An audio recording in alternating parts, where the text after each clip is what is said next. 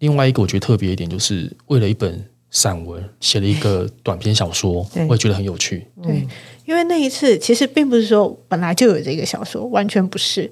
他是写完这本散文之后，然后就想才出现的。对，那不然以这个名字，他如果发展成小说会是怎么样？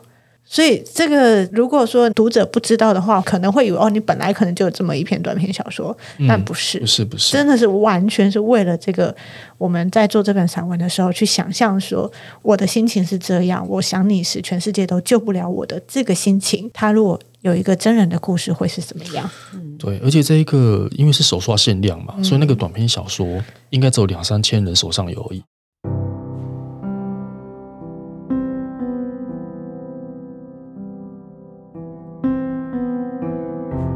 本集节目由迷成品 Podcast 三彩文化合作播出。大家好，我是主持人 Spring，欢迎大家收听编辑陪我聊一下 Podcast。今天也是四一的回忆解锁，为什么回忆这么多集呢？因为四一已经来到十周年的作品集了，请四一跟小文跟我们打个招呼。Hello，大家好，我是四一。Hello，大家好，我是编辑小文。我们这次呢，就从初体验之外那些秘密花絮，那些可能读者不知道的事情，我们再来聊一次。我觉得第一题非常有趣，就是呢，第一次拍写真，不是大家想象那种写真书，而是真的把四一的人放上去，然后把他的呃外形外，就第一次让读者知道说，哦，原来四一长这样，是什么时候呢？呃，四一，如果是第一次露脸。但是没有放到书的内容里的话，对，第一次我露脸应该是在第二本书的办签书会的时候。第一名完全没有露，第一次没有，那一次完全没有，我是藏起来的，真的哦。对，后期其实，在出第二本书之前，已经社群上面其实有已经有看到我的脸的照片了，对，对，只是那时候还没有公开的活动。对，我们那时候是不是有讨论说什么时候可以把你的正身秀出来？我们有讨论过这一题吗？应该说让四一被读者看到。这件事情用第二次的方式再让大家看到，原因是因为大家看到他的时候，重心会摆在五官，这样子好不好？比较中性点，然后觉得说啊，其实可以先用文字让大家感动，那再认识他这个人，应该是这样子。所以那时候小文他们就第一次隐身，然后第二次才出现，对不对？对。我其实不知道有这样的考量了，但我那时候其实自己的想法很简单，是因为我在出版社工作，我知道就是办签书会这件事情就是没有什么太大效益，是，然后加上如果真的没有什么人来，其实很尴尬。我觉得效益这件事对作者来讲其次啦，嗯、我觉得比较像是因为作者其实很想跟读者互动，对，我觉得是担心到底有多少人会来，这是作作者最大最大的压力。对，所以那时候因为就对于出版市场的理解，我应该是我自己主动跟出版社提说，那我们第一本书先不用办任何的什么签书会之类的活动，没关系。哦、如果真的有点成绩，我们第二本再来考虑。所以那时候是因为这样子，所以第一本没有办任何的，就是跟读者或者是相关碰面的活动。是，对，我记得是这样。之后对活动是一个，嗯、因为其实我们把这个作者真身秀出来的方式也有，例如说会放在书腰上，或是作者照各方面。第一本那时候，其实比较没有做这件事，只有摆在作者照，作者照，而且那时候还是黑白的，翻，翻过来嘛，看不太出来文文青感。不是因为那时候是整本书封就是黑白的，所以里面当然就是印黑白。哦、对，所以真正的去把它整个大彰显出来，是在那个想念却不想见的庆功版。也就是说，我们现在讨论想念却不想见的人，哦、你买得到的那一本，就是我们大肆张扬的那一次。那时候其实真的花了好多功夫，嗯，你有印象这个时候拍这个宣传照的时候，这算宣传照，自己有印象吗？嗯，是一个什么样的场景？然后用什么样的动作？然后要怎么样？你你有印象吗？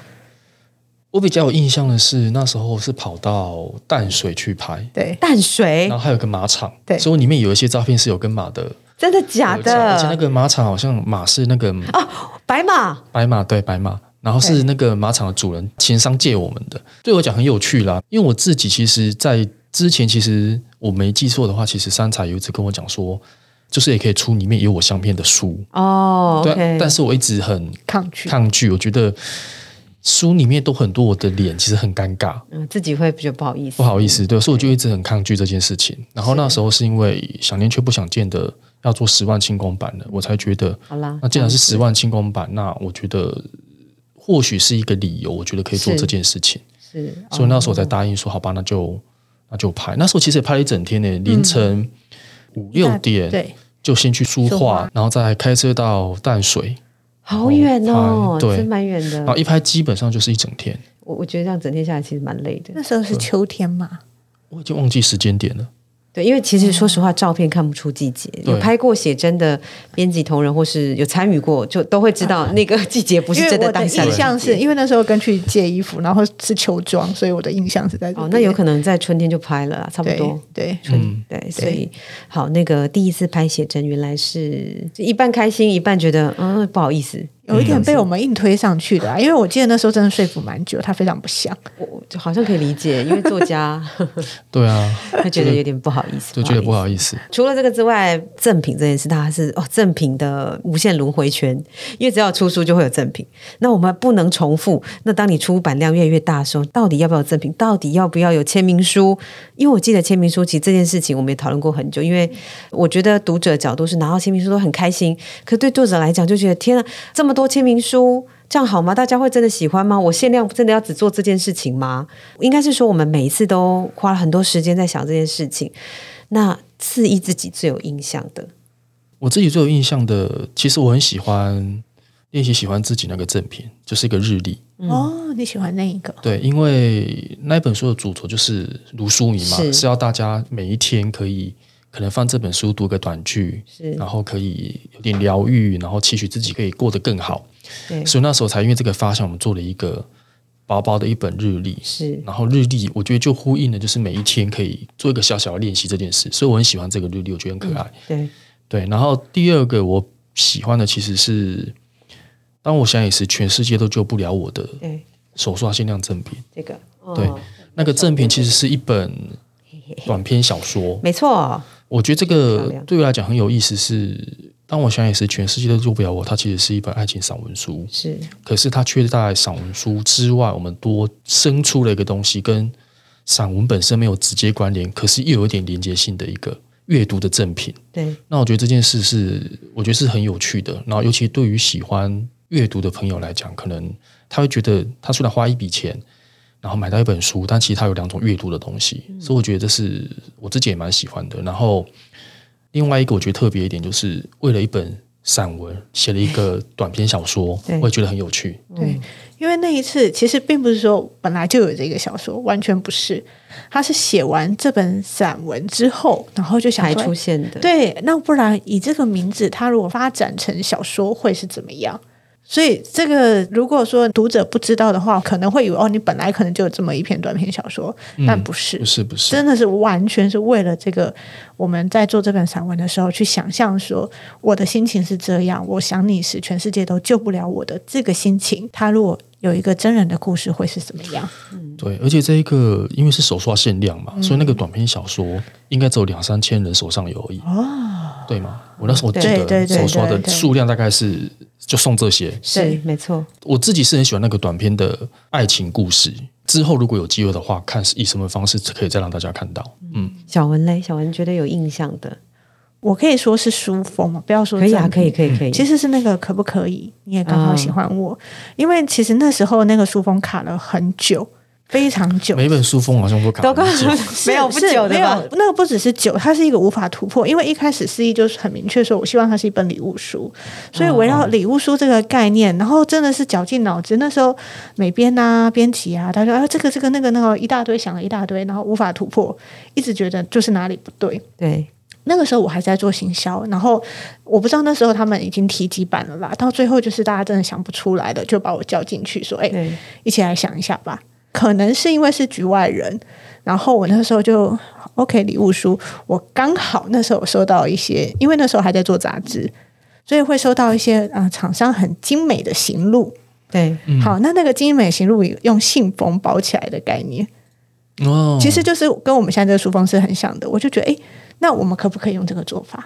哦，原来是这样子来的，对，是这样来的。然后做出来之后，就发现哇哦，做书还蛮好玩的耶。就是你一个突发奇想的想象，然后把它落实，然后做出来之后的那个成品的样子，因为其实是有困难的，因为毕竟我里面是书，嗯，因为那个 sample 它只是一个夹而已，所以打开里面是什么东西不重要。嗯嗯、可是这个东西要把它变成书的时候，它其实有很多的困难。可以想象这件事，我还有个印象，就是因为我那时候还在出版社上班嘛，嗯、对，我还记得有。其他的印刷厂拿着那本书来问我说：“可以问你这本书它怎么做，就是怎么粘的吗？然后那个工法是怎么做的？”就是业界之间的那个对对对，然后就觉得好有趣，因为好像那时候也是他们经手其他书，好像要参考类似的做法，是，然后就跑来问我，因为这个功法本来并不存在书之间，所以是为了这本书去想出来的一个做法。对啊。好，那除了这两个第一次之外，还有很多第一次哦。你之前第一次去海外是什么旅程？你知道吗？为了签书，对，是为了签书，或者是跟读者见面都好。马来西亚第一次收到邀约的时候，其实我蛮惊讶的。那我印象蛮深刻的是，那时候去马来西亚，一口气去了三个城市。我总共去了大概五天左右吧，没记错的话。对，然后每天怎么可以排这么多事情在做啊？我那时候其实有一个冒出个念头，我想说哇。原来艺人是这样子啊，是啊，就自己这样子，我感觉，对，很忙很累，但想说，嗯，蛮艺人感的，是。那其实真的蛮累的，是真的很累啊。但是你有觉得马来西亚的读者跟你在台湾签书会有什么不一样吗？我觉得马来西亚的读者相较之下，好像又比台湾的读者再更热情一点。因为我一直觉得我的读者不是那种激动派的，是比较害羞的，对对，可能安静的。也可能是大部分喜欢阅读的读者都是这个样子吧，有可能。对，也可能是因为台湾其实办活动次数比较多，然后大家没有那么稀奇，嗯、所以台湾办活动大部分的时候大家都会比较安静。然后你跟他互动的时候，他们还是会有一些回答什么，但是基本上不会有比较激烈的反应。但去大马，我觉得那种读者看到你的专注度，我觉得比较高，也会比较勇于发问什么的。的确，像你讲，你们要飞过去一趟，其实就久久才会去一次啊，那个很难得可以见到的那个机会。所以，如果接下来疫情比较稳定了，我们再去海外跟大家见面，这样子。好，那这个提问哦，是我们那时候行销部玩的一个活动啦，就是在台北国际书展时候，四一有当一日店长，其实他有点像快闪店长，不能算是一日，就是到我们的摊位，四一帮你包装跟结账。我记得是一个这样子的活动，嗯、你还有印象那天整个行程是在做什么吗？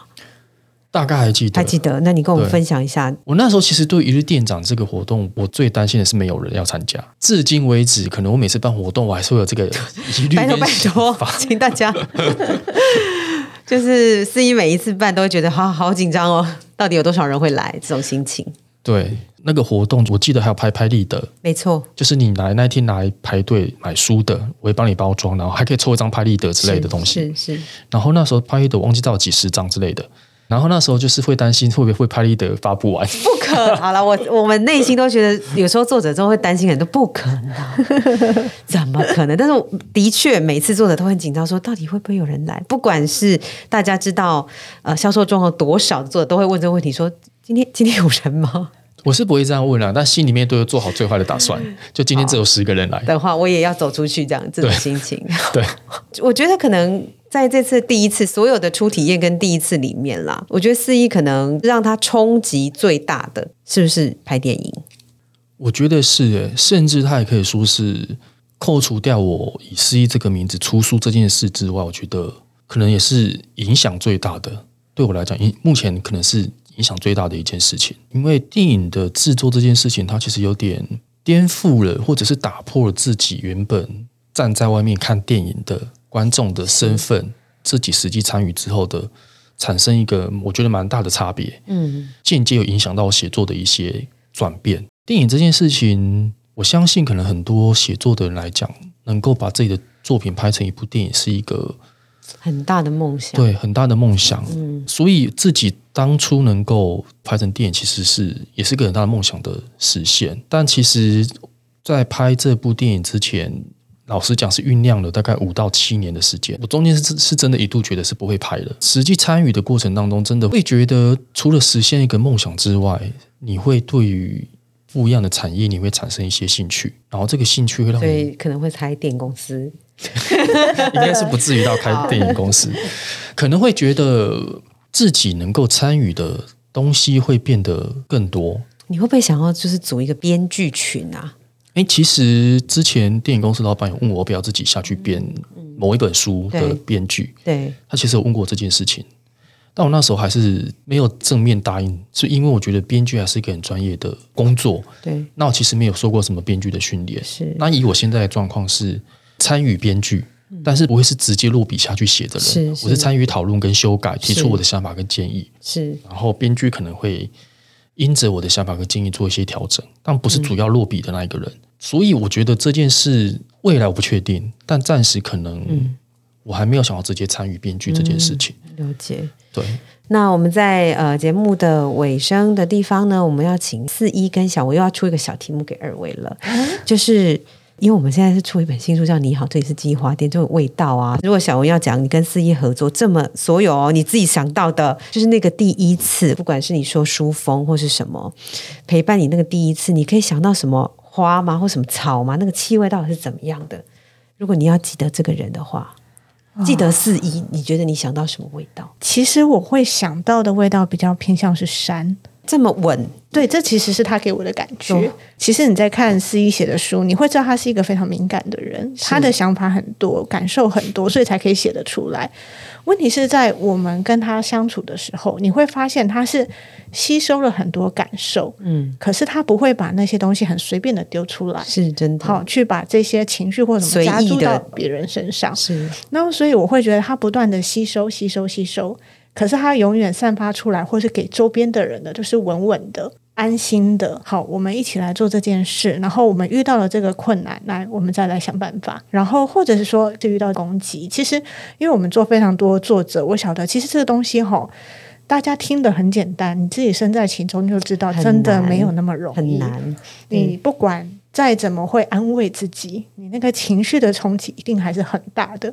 但即使是如此。我还是你知道，是一个他还是一样，他没有那种把他那些情绪丢出来。我也是可以感觉到他在慢慢的、慢慢的消化这些东西，甚至他可以跟各式各样的人都还是维持很好的关系，甚至是到最后，X 可能还变成好朋友。我觉得这个是蛮蛮厉害的事情，所以他给我的是一个山林的很沉稳，然后会一直吸收。但是给你一个支撑的力量的感觉。嗯，那是你觉得呢？如果所有的第一次加总起来，你会想到什么？或是你想要给读者什么样的建议？在所有的第一次的开始，因为其实你的第一次很多是很忙碌的，你是被半推着走的。如果你这样回过头来看，那个第一次，如果你要再走一次，你还会是一样的方式吗？还是你会用什么样的方法进行？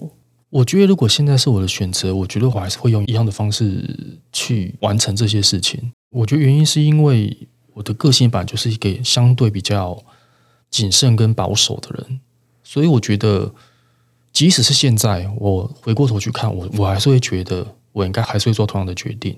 但如果是要给如果遇到相同状况的建议的话，我还是会觉得先评估自己能够承担的风险吧，因为我觉得每个人能够承担的风险的状态是完全不一样的。然后，如果你能够承受到哪里，你就可以做出多大限度的决定。